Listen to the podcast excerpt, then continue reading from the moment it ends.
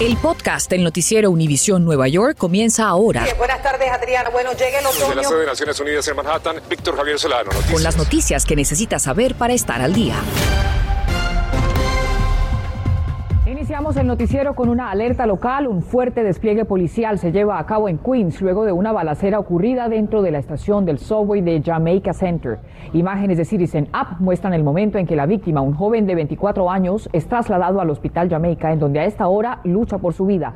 La policía nos confirma que hubo una discusión previa al tiroteo y el sospechoso se dio a la fuga. ¿Qué tal? Muy buenas tardes. Le saluda Adriana Vargasino. Y Víctor Javier Solano, como siempre, gracias por acompañarnos. Y a esta hora continúa la investigación sobre el incendio que cobró la vida de un bombero y un residente en Brooklyn. Así es, Adriana, estamos en vivo desde la escena en Canarsie. Karim Merson nos informa sobre lo más reciente de la investigación y las preguntas que se quedan todavía pendientes por contestar. Gary, buenas tardes.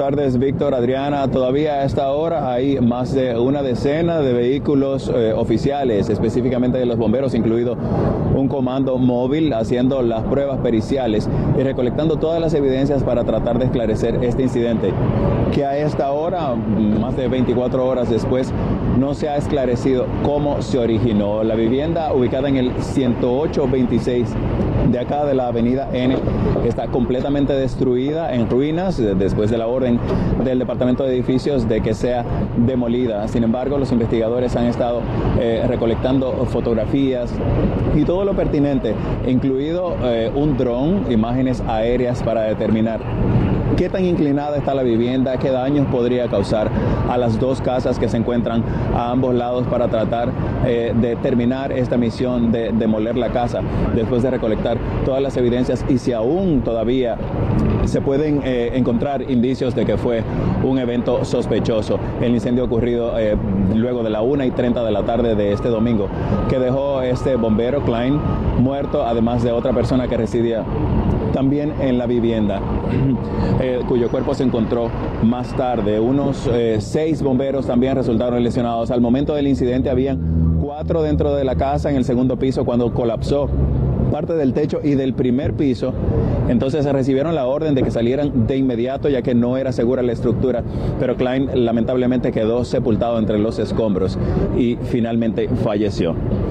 En lo que va de año, dos bomberos han perdido la vida, entre ellos uno el pasado 16 de febrero de nombre Jesse Gerard de 33 años y ayer, este domingo, Timothy Klein de 31 años cuyo padre también fue bombero.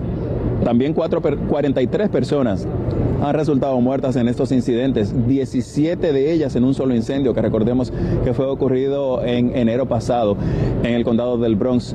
Incidentes que han dejado cientos de heridos, pero son tantos que según el Departamento de Bomberos no los ha podido cuantificar ni siquiera por cuarteles, así que los cifra en miles. Es la información desde Canarsie, Brooklyn. Retorno con ustedes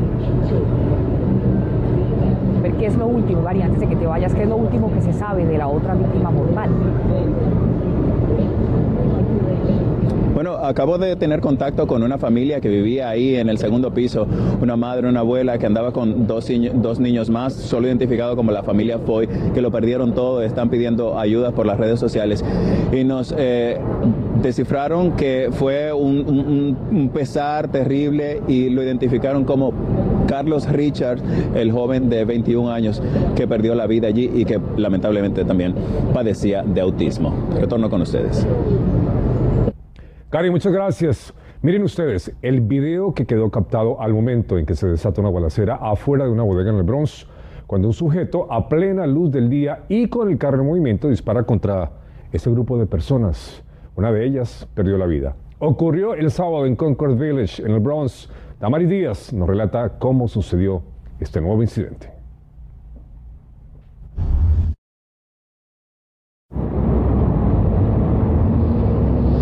Efectivamente, continúa la inseguridad aquí en la Gran Manzana y se repiten los tiroteos frente a las bodegas de nuestras comunidades.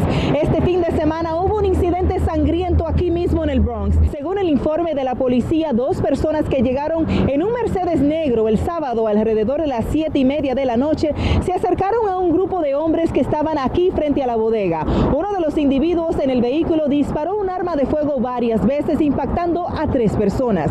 Una de las víctimas, un hombre de 27 años, recibió un disparo en el pecho.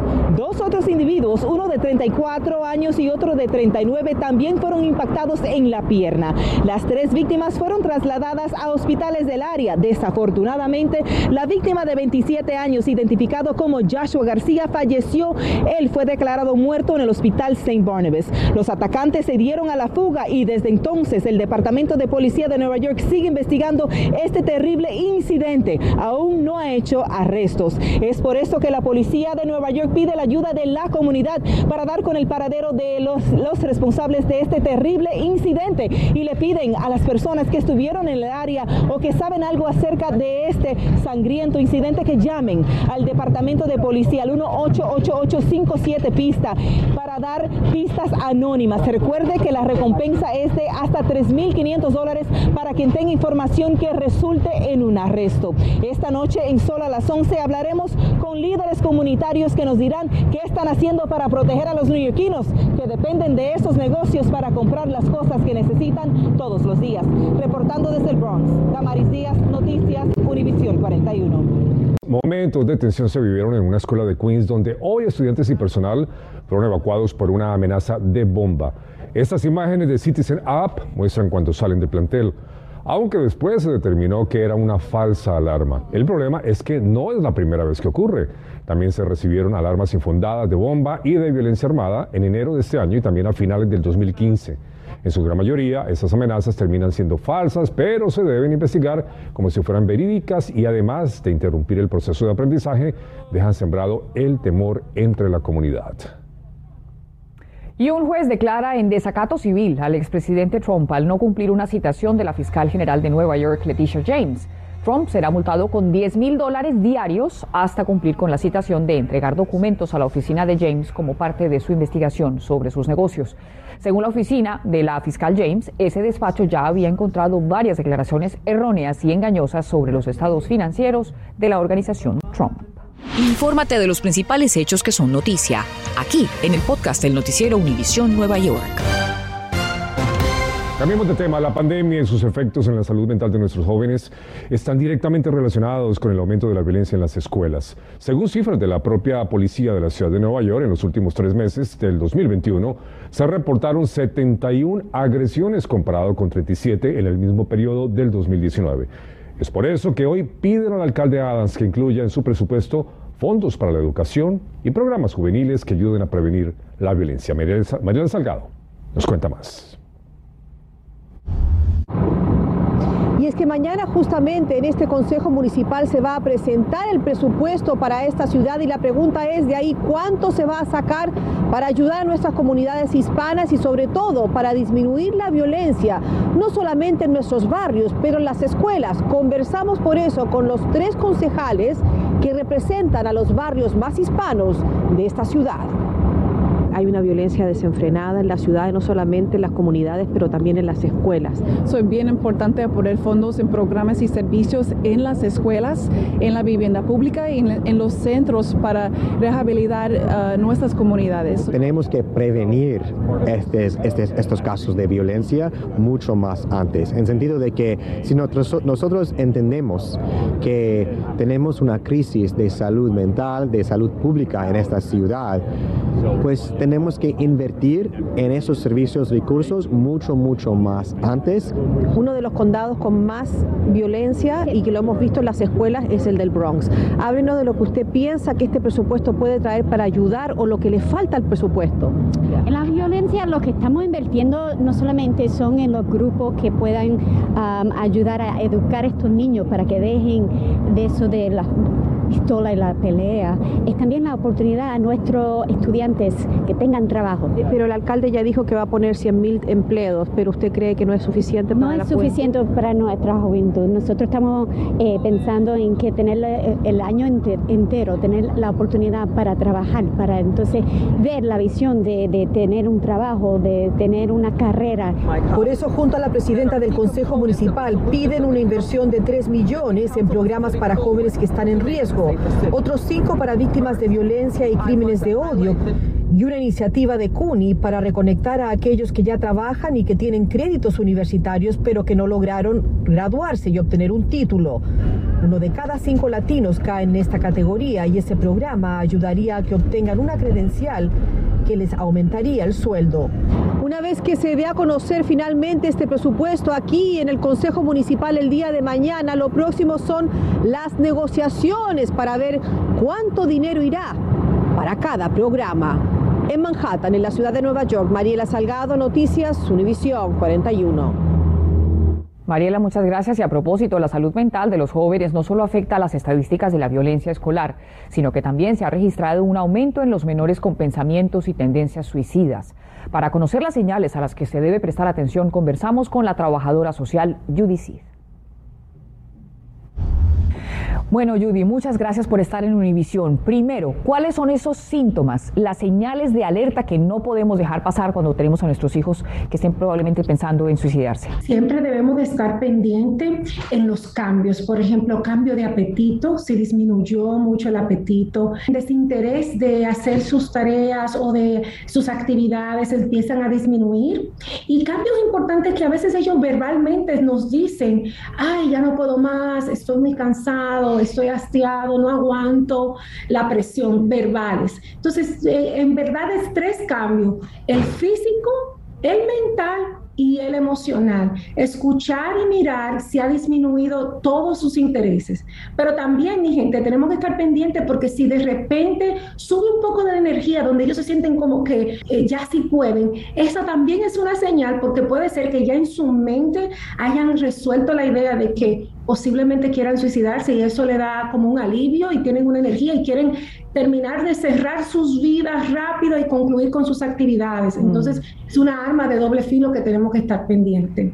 ¿Qué hacemos entonces como padres de familia o como familiares, incluso amigos? Primero saber si ese joven, ese niño tiene comportamiento de riesgo, si ya tienen en la familia historial de suicidio, si tiene, sufre de algún trastorno de salud mental, mayormente de depresión, si ha habido violencia en la familia o cambios bruscos. Entonces, al saber esos factores de riesgo, tener un plan a mano. ¿Cuál es el plan? Que el plan que diga, por ejemplo, que nosotros estemos pendientes, el niño está intentando suicidarse o está hablando o pensándolo o ya tiene un plan escrito. Entonces, nosotros tenemos que tener en la casa el número asequibles de la línea de emergencia para llamar, para intervenir inmediatamente desde que vemos las señales. Si el joven nos dice que, que ya tiene un plan, entonces debemos de activar ese plan de emergencia en la familia inmediatamente. Pues la señora sí también recomienda buscar ayuda con terapista o especialistas ante los primeros síntomas de depresión en los niños.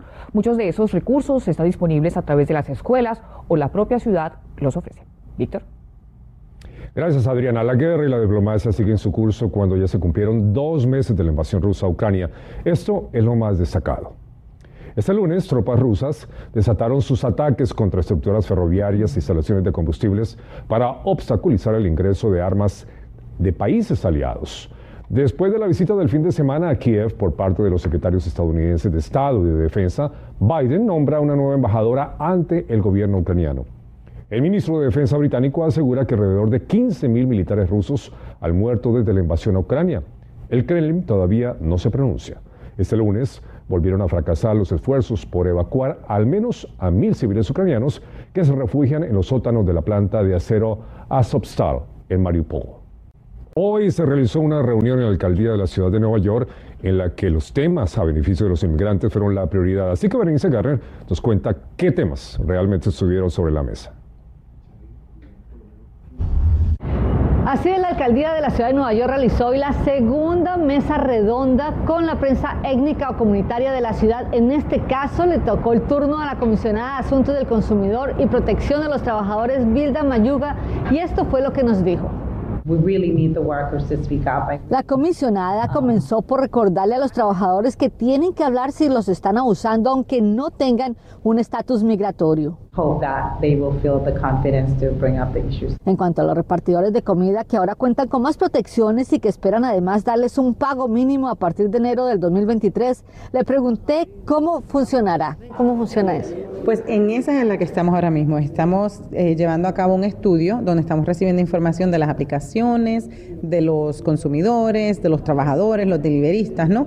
Para saber cómo funciona verdaderamente esta industria y poder llegar a un número que tenga sentido. Sobre la problemática de los vendedores ambulantes, dijo que realizará una vista pública en junio para obtener más información. ¿Cuál va a ser el, el plan del Departamento del Consumidor para ayudar a estos trabajadores? Estamos ya a pocas semanas de publicar el reporte donde vamos a hacer sugerencias que han sido cosas que estamos todos de acuerdo, porque sabemos que hay muchos intereses que están compitiendo el uno contra el otro intereses como el de los negocios ya establecidos que los ven a ellos como una competencia, también los peatones que quieren recuperar la vía y los mismos vendedores ambulantes que esperan que la ciudad les adjudique más licencias. Va a haber un incremento de, esas, de ese número de licencias, pero pues, también sabemos que hay personas en lista de espera. Mayuga además agradeció este tipo de encuentros. Me encantó porque volvemos, son, son los medios que realmente están en esas distintas comunidades. La idea de realizar estas mesas redondas es del mismo alcalde Eric Adams que quiere acercarse más a las comunidades de inmigrantes. La próxima será este viernes y es con el Departamento de Sanidad. En Manhattan, Berenice Garner, Noticias Univisión 41. Y bomberos pusieron banderines morados y negros en el exterior del cuartel Engine 257 y Ladder 170, a donde estaba asignado Timothy Klein, el bombero fallecido el domingo en el incendio de Canarsie en Brooklyn. Los superiores de Klein elogiaron su dedicación al trabajo y ahora ese departamento le rendirá un homenaje y se encargará de su familia. Gracias por escuchar el podcast del noticiero Univisión Nueva York. Puedes descubrir otros podcasts de Univision en la aplicación de Euforia o en univision.com diagonal podcasts.